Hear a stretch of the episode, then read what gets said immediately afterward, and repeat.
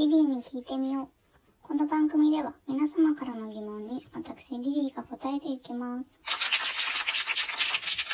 さて、今日はキスの日、ラブレターの日にちなんで、質問も恋愛系のいきましょう。お題から選びました。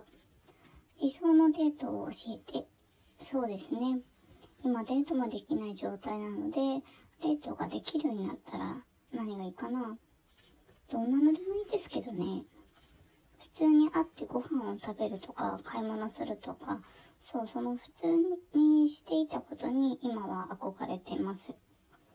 なんか特別に美味しいものとか、特別にすごいところとか、特別にすごいもの買うとかじゃなくても。うん。とはいえ、美味しいものも食べたいし、やっぱりどっか行きたいし、なんか買いたくなっちゃうんですよね。わかる。温泉旅館とか行ってみたいです。天風呂で、こう部屋食で、とか、そういうのは憧れますよね。やっぱり、こう安くは収まらないみたいです。あと、天文台で星に名前を付けられるところがあるらしくて、それも気になってます。一番行きたいところは、ちょっと行けてからのご報告かな。今のうちにね、たくさんこう理想のデートを妄想しておくことにします。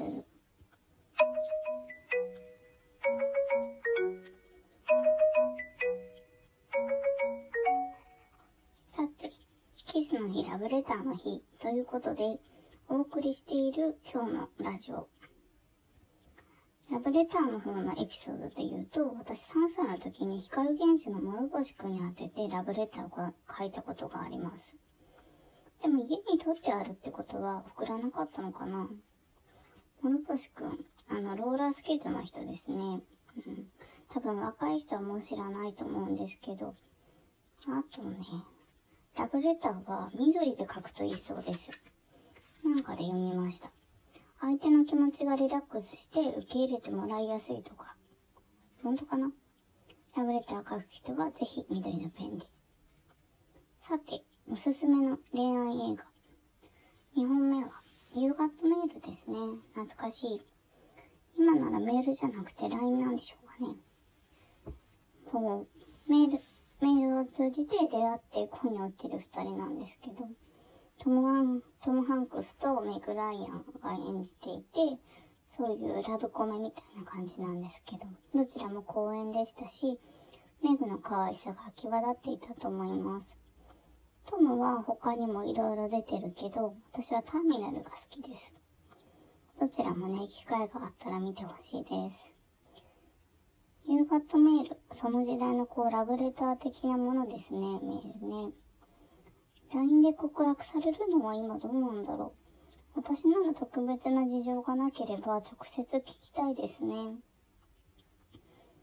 さあ、5月23日恋愛に関するメッセージまだまだ受け付けてますよ。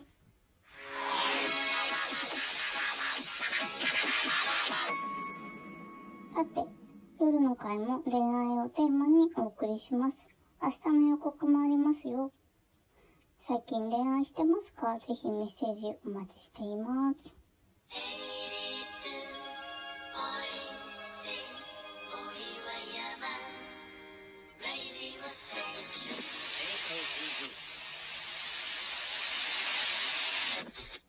そろそろお別れの時間が近づいてきました。リリーに聞いてみよう。この番組では皆様からの質問をお待ちしています。今日の恋愛に関するテーマのものでもいいですし、フリーテーマでも OK です。お待ちしています。次回もお楽しみに。